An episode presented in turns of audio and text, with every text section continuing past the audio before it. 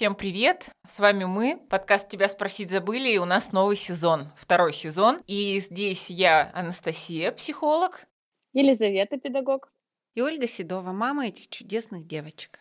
Итак, давайте обновим в памяти, для чего же нужен наш подкаст. Здесь мы, три поколения, рассуждаем на разные достаточно сложные и спорные вопросы. У нас нет цели прийти к какому-то общему заключению. Нам очень важно услышать, как рассуждает каждый из поколений, понять доводы, принять эти доводы и довольными уйти домой. Потому что часто мы сталкиваемся с тем, что родители нам говорят «делай так», и это не обсуждается. Мне, как ребенку, очень хочется слышать подробности. И я думаю, что родителям тоже часто хочется слышать подробности, почему дети принимают такие решения, чтобы не думать, что дети просто, я не знаю, твердолобые, да, а чтобы быть ближе все-таки друг к другу, поэтому давайте начинать.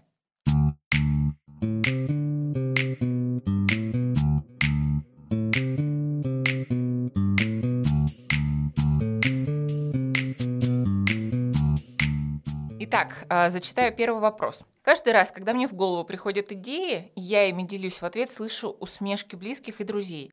Многие меня не воспринимают всерьез и говорят, что я думаю о чем-то нереальном. В итоге я очень расстраиваюсь и так и не решаюсь реализовать задуманное. Как перестать слушать окружающих и просто начать делать? Я не хочу начинать первое отвечать на вопрос, потому что было много мною сказано. Мама Лиза, кто начнет? Мама, начинай.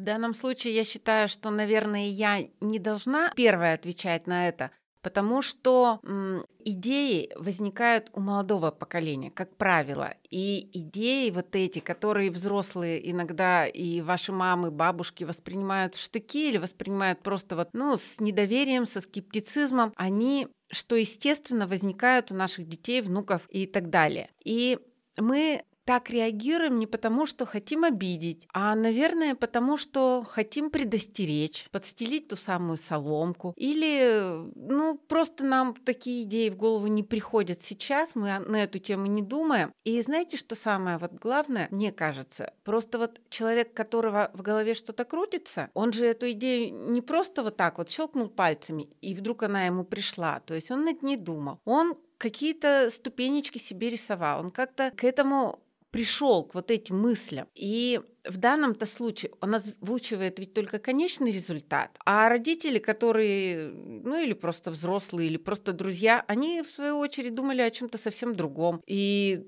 твое мнение по этому вопросу? Может быть такое, что этот вопрос, в принципе, никого из ваших друзей не интересовал, и они на эту тему не задумывались. И, конечно, первое впечатление вот в лоб, оно может быть, ну, таким вот ярким и, и сразу. И как правило, мы не думаем, какое мы впечатление произведем своим ответом, как мы можем обидеть, где-то внести разлад в душу того, кто нам вот это предлагает. Поэтому я думаю, что тоже пытаясь объяснить, наверное, свою точку зрения, вот именно что, как мне пришла эта идея, почему именно так, э, мы будем более спокойно к тому, что нам говорит и старшее поколение. Да, Лизочка? Мне кажется, что здесь еще часто возникают э, такие недопонимания и желание отговорить у старшего поколения, может быть, потому что сейчас э, мы э, молодые, свободные и такие открытые ко всему новому. Ну, правда, новое поколение, оно как будто ничего не боится. Посмотреть на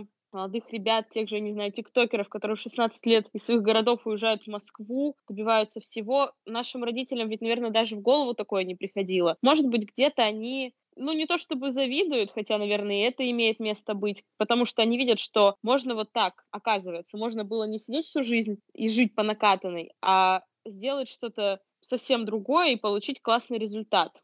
И, наверное, у них в голове пока это тоже не укладывается, и мне кажется, что Отговорки идут именно потому, что они боятся, как это выйти из зоны комфорта и добиться чего-то другого и масштабного. Мне кажется, что здесь именно страх, потому что у них в жизни такого не было, они так не реализовали себя. Мы не успеваем на самом деле за временем. Время намного да, быстрее нас. И я сегодня с психологом со своим встречалась. Нельзя еще и откидывать ведь историческую составляющую нашего культурального родителя и исторического родителя, потому что раньше, когда ты высовывался, ну как бы насколько ты высунулся, столько тебе и отрубили. Простите за такую прямоту, но так и было там. Попробуй при Сталине быть творческим, свободным. Тебе, и что-то говорить. Конечно, тебя сразу ставили на место. А вообще так вот, если подумать, вот, не знаю, мне кажется, я первое поколение, ну, наверное, те, кто постарше, там, 35 лет, года с 85-го, люди уже начинают мыслить по-другому, и это не порицается. Потому что, э, как тоже мы сегодня обсуждали, в 90-е свободолюбивых и вот таких вот а, каких-то на, может быть, где-то на понтах, ведь очень жестко расправлялись с людьми. Как раз в 90-е это было-то всего лишь 30 лет назад, 30-20 лет назад. Поэтому творчество и вот этот вот потенциал только сейчас не опасен для нас. А мне кажется, вот как раз сейчас вот это творчество и потенциал, он благодаря тому, что в 90-е наше поколение как-то создало базу, чтобы уже вот те потребности необходимые в еде, в том, чтобы никто не голодал, в том, чтобы можно было развиваться именно, именно творчески, вот была создана вот эта база. И я недавно читала «Раковый корпус» Солженицына, и там описывается после смерти Сталина, ну, 58 62 годы. И я эту книжку не первый раз читала, но тут я, знаете, себя на мысли поймала, что кошмар, вот какое поколение ужасное вот было, как ужасно жить было вот людям вот в то время, когда нельзя было просто говорить, ничего, ты мог да. сидеть в лагерях, тебе нельзя было из этих лагерей никуда вернуться, никакая Москва, ничего, просто вот не высовывайся. И поколение наших родителей было уже более свободное, более счастливая, но жили в условиях дефицита, и, конечно, надо было сидеть где-то спокойненько, чтобы и знать, как твоя жизнь будет развиваться в ближайшие там 10-15 лет. Наше поколение оказалось перед выбором, когда старое полностью все сломали, а новое вот пришлось создавать нам. А там уж кто как умел. А ведь многие не умели, многие не знали как. И как вот я говорю, как мы выжили в то время. И причем мы ведь не ныли, что ой, как тяжело, правда, сейчас вот читаешь книги и думаешь, там ужасные, там бандитский Петербург, там или еще что-то. Мы ведь не воспринимали это как ужас-ужас. Мы просто жили, мы любили, мы жили в этом, мы смеялись, мы о чем-то мечтали. Мы тоже ничего не боялись, и, и даже когда получали по шапке, ну что ж, говорили, что бывает и такое, кто-то вон на кладбище попал, а мы всего лишь немножко потеряли денег. Поэтому слава богу, что сейчас такое поколение растет, смелое, свободное, которому не надо сидеть в тех квартирах, которые, слава богу, родители построили. Они хотят путешествовать по миру, они хотят зимовать на Бали и э, воплощать свои идеи. Не просто сидеть и проедать родительские деньги. И вот это вот творчество, это, это вам большой вот респект. И, конечно, мы должны в чем-то заткнуться и говорить, Пожалуйста, делайте, что считаете нужным. Тут видите, в чем еще дело? Это же не только про голову, да, про то подумать, как сказать. У нас очень много инстинктивных э, сразу ответов. Не высовывайся, не лезь, сиди на месте. Почему? Это интересно и парадоксально, я до сих пор удивляюсь. Я когда консультирую а, новых клиентов, по ним сразу видно, были ли раскулаченные, погибали ли на фронте люди, были ли какие-то даже понимаете, самоубийство. То есть вот это видно, человек рассказывает, и по его речи становится понятно, что где-то очень было тяжело семье, и ты уже примерно понимаешь, с чем именно сталкивался человек. Поэтому, когда мы идем к родителям и говорим, боже мой, я хочу там вложиться в стартап, а родитель такой, боже мой, нельзя ни в коем случае. Нам важно понимать, с чем сталкивались родители ваших родителей, то есть бабушки, прабабушки и так далее. И тут непростая тема, когда вы мы должны быть понимающими наших родителей, а родители, в свою очередь, не должны вставлять палки в колеса. Но это такое движение на сближение, оно непростое. Конечно, хочется послать всех к чертям в этот момент, убежать в другой город и сказать, все, я тогда буду сам и ничего больше никогда не расскажу. И еще есть такой момент, что э, есть 12 посланий, которые родители передают, ну, то есть родители к детям, потом мы, когда становимся родителями, передаем своим детям, у, каждых, у каждого человека есть свой набор посланий, не обязательно все вместе. Мы прикрепим ссылочку, вы почитайте, не хочу их перечислять. Но смысл такой. Не будь ребенком, не живи, не высовывайся, не будь здоровым. То есть, по сути, ни один родитель в здравом уме никогда ребенку такого не пожелает. Но есть фразы, которые так или иначе проскальзывают, и ребенок это впитывает. И, конечно, когда ты в таких посланиях воспитан, ты потом ходишь из себя пытаешься это как-то стащить. Это болезненный процесс, и нет ни одного человека на свете, который бы был без таких посланий. А еще знаешь, наверное, Настя, еще почему так возникает? Потому что очень многих Э, воспитывали бабушки, помогали родителям, И то, к чему родители бы уже могли относиться более легко и спокойно, бабушки, ну, уже в силу своего возраста и, может быть, того, что они имеют право высказывать тоже свое мнение и насаждать это мнение, конечно, все детство маленького ребенка э, сопровождают вот такие комментарии.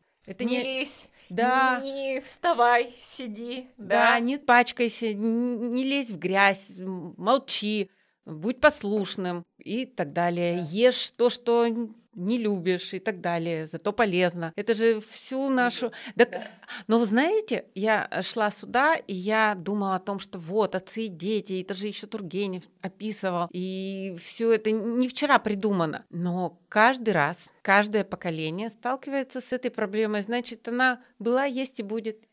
Как мне кажется, этой проблемы, вот прямо глубинной, можно избежать, если есть желание двух сторон.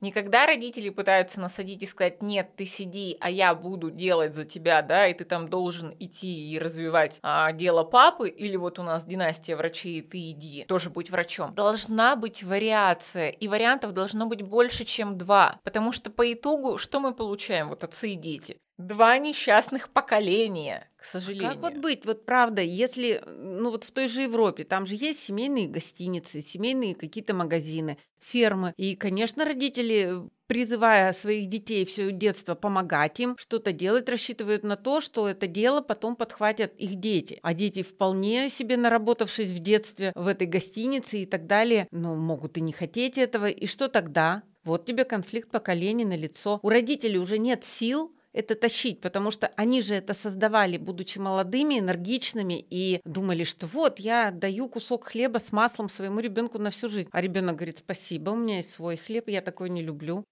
Мне вообще кажется, что все должно быть по любви, и любое должно быть по любви, которым ты занимаешься. Если тебе в кайф э, помогать своей семье вести какой-то семейный бизнес, то, конечно, занимайся этим. А делать против своей воли, от этого никто счастливее не станет. И вообще вот э, про свободное поколение вы начали говорить. Я смотрю сейчас на людей, которые очень вот правда, так смело идут по жизни, открывают что-то такое необычное, казалось бы, никому особо не нужно, и в этом становятся успешными. Когда были сейчас вот эти все митинги, я прям с таким восторгом смотрела на толпы людей, которые не боятся и ради свободы идут на улицы. А, люди, которые открывают какие-то творческие направления, ведут какие-то новые направления танцев или лепят из какой-то глины, ведут мастер-классы по керамике, казалось бы, кто вот делал эти кружки из керамики и ходил на эти мастер-классы, ведь правда это становится популярным. Э, люди, которые открывают свои какие-то кофейни и придумывают в них свои фишки. Наверное, это очень страшно, и, наверное, это правда глупо звучит со стороны, когда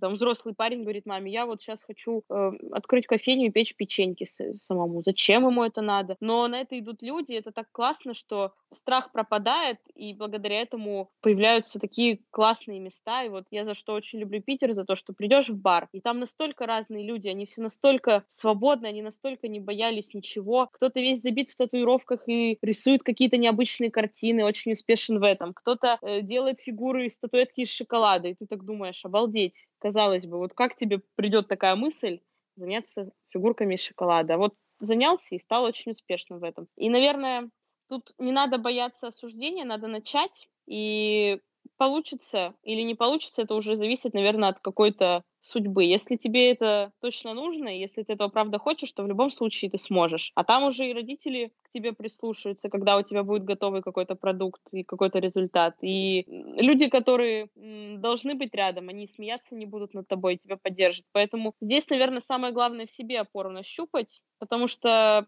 то, что говорят нам бабушки, ну, это, конечно, важно и, конечно, классно, но они ведь не проживут за нас нашу жизнь и не попробуют за нас наши какие-то увлечения такие реализовать. А потом будет очень жалко, если ты всех подряд послушаешь и останешься с невоплощенной мечтой. Да, самое главное, что наши дети не должны быть в свои 20 лет с такими же мозгами, как у нас 50-летних. И, тем более, и тем более 80-летних. У нас все впереди. Надо, вот мы сколько раз с вами говорим, надо делать свои ошибки. Чужие грабли, они никого не учат. Ты все равно идешь своей дорогой, пусть это будет тропинка. Единственное, что родители это чего боятся? Что ты наберешь этих долгов, э, у тебя все прогорит, у тебя не получится. С этим же чаще всего приходится сталкиваться. Значит, Ну, тебе надо... знаю, ты часто слышишь, вот я так думаю про свое окружение, я ни разу с таким не сталкивалась. И все, кто бы хотел что-то начать, начали. И если бы у нас был мозг 50-летних родителей, мы бы ничего никогда не начали. Да, да, он- Поэтому мозг 50-летнего и 80-летнего – это не преимущество в начале пути. Нет, безусловно. Ты в этом конечно. начале тогда будешь сидеть в углу, забившись, и тебе будет страшно, потому что э, время намного быстрее. Я вот искренне восхищаюсь Илоном Маском. Он говорит, мы будем запускать людей в космос. Людей обычных будет вот такое путешествие. Представляете, если бы ему говорили, а ему говорят наверняка, если бы он верил каждому, что да ну фигня какая. И это про возможность смотреть шире, ведь его проекты Тесла тоже все крутили пальцем у виска. Вот наверное, когда я начинаю что-то для себя, я думаю, блин, ну если человек верит в то, а я почему-то не сомневаюсь, что он запустит обычных людей в космос, если человек в это верит, и у него получается, так значит и у меня получится. И какая бы фигня, по мнению окружающих, не была, это то, что мне нужно. И пока я не проверю, э, не остановлюсь. Это называется интерес. Поэтому, может быть, вас так ранят э, слова окружающих, потому что вы в первую очередь в себе не уверены, и вам в первую очередь кажется, что это фигня. Да хоть вы будете, я не знаю, лепить пельмени там какой-то формы странной. Если вы этим горите, вас ничего не остановит. Поэтому тут важно разобраться, а я-то сам этого хочу или я чего хочу? Может быть, вы хотите просто одобрения, но вам не нужен результат. Но тут еще другой вопрос. Может быть, ты будешь любить пельмени лепить или делать что-то из керамики, но ты еще должен уметь продавать это. Или в твоем окружении должен быть человек, который вот твою эту идею будет с такими же горящими глазами воплощать в мир и привлекать чужие деньги, которые сделают тебя успешным. Да, мы тут вот на неделе обсуждали с клиентом этот вопрос. Я говорю, понимаешь, вот ты можешь быть мастером, классным мастером, но ты не умеешь продавать. И это не значит, что тебе надо бежать на курсы и учиться продавать. Это значит, что тебе можно найти человека и вот быть в этом союзе. Потому что невозможно во всем да, преуспевать. Кто-то хорошо продает, кто-то хорошо делает, кто-то хорошо продвигает вот там харизмы своей. Люди разные, у нас разные типы а, личности. Тут главное не ломать себя. Вот что мне категорически в школе не нравится, когда нас пытаются сделать универсальными. Хотя вот подход американский мне нравится больше, когда мы усиливаем сильные стороны и э, спокойно смотрим на то, что есть точки роста, так называемые слабые места. Что делают у нас? Бьют в точки роста и говорят, давай, ты должен сдохнуть, но выучить э, математику. Вот, мне кажется, мы на это тратим много сил, поэтому главное верьте в себя. А еще я, знаете, о чем подумала? Вот тоже Настя сказала, вспомнила про школу. Я сейчас читаю тоже Дину Рубину и помню, что в каком-то ее рассказе она, когда эмигрировала в Израиль, она много про израильские школы писала. Ну, не много, но писала про израильские школы. И она говорила, что ее вызывала учитель в школу, и она полгода игнорировала это. И потом, когда наконец дошла до школы, и учительница сказала, как, как ты можешь лишать своего ребенка прилюдной похвалы? Понимаете, вот в чем разница. У них учителя хвалят их детей в присутствии их друзей, А как при она их могла родителей. понять? Вот. И даже она говорит, и, и, и совсем не страшно. Причем там так интересно описано, я прямо даже на этом остановлюсь. И когда моя, говорит, дочка стояла рядом, а я такая испуганная, ну это вот она рассказывает, испуганная стояла перед учителем, и учитель начал, что лучшего ребенка в ее жизни не было, что более умная, более творческая, более организованная девочка. И не беда, что эта девочка бывает забывает ручки и карандаши. И совсем не страшно, что она периодически не делает задания. Но такого умного, красивого, усидчивого и хорошего ребенка мир не видел. И, конечно, конечно, мама, понимая, что это только часть правды про ее дочку, но все же посмотрите, какой разный подход. Да. Наши говорят, Обратите внимание, он ни черта не делает домашнее задание, он ходит одет непонятно как. А там у вас самый умный ребенок. Ну, правда, немножко неусидчивый или часто забывает там ручки. Но ну, это такая не мелочь забывать да. ручки, да, вообще. Поэтому в первую очередь, конечно, искать опору в себе. А может быть, искать окружение, которое будет единомышленниками, которое будет поддерживать, и вы будете в ответ поддерживать. Тут важно обратить внимание, вы-то обесцениваете слова других или нет. Вчера я что-то вечером э, сидела, записывала видео в истории свои в Инстаграме, ну и рассказывала вообще какие-то свои мысли, что у меня вообще в жизни нового. И я как раз рассуждала на ту тему, что когда ты живешь по накатанной, и в твоей жизни все очевидно, и ты знаешь следующий день, и что он будет таким же, как сегодня, как-то так тоскливо становится, и ты понимаешь, что как-то это тебя засасывает, такая вот рутина. И когда ты себе вот ставишь какие-то цели, и через какие-то преодоления идешь к этим целям, ты чувствуешь себя очень живым. Вот э, я скажу на своем примере, сейчас вроде бы на пустом месте у меня вот какие-то возникают трудности там, с переводом в универ, с поиском жилья, еще с чем-то. Но настолько я в этом познакомилась самой с собой, узнала, какой я могу быть. И если бы не все эти моменты, то я бы не развивалась. И, наверное, очень важно себе ставить, правда, такие задачи, казалось бы, может быть, сложные, но вы настолько узнаете себя и поймете, какой вы классный. И мне кажется, что тут, правда, просто надо начать, и